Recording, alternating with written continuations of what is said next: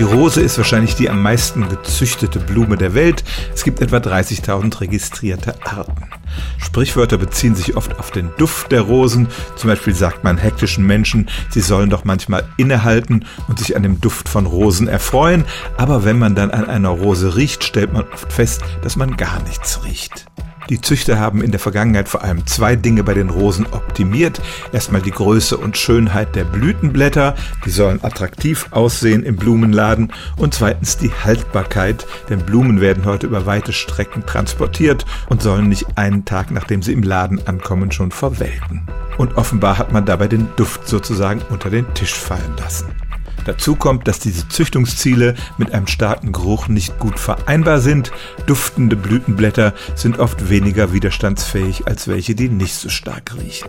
Es gibt in letzter Zeit auch Anstrengungen, Rosen den Duft sozusagen wieder anzuzüchten, aber durch die Zuchtbemühungen der letzten 200 Jahre ist es tatsächlich dazu gekommen, dass Rosen ihren Duft immer mehr verloren haben. Stellen auch Sie Ihre alltäglichste Frage unter stimmtz.radio1.de.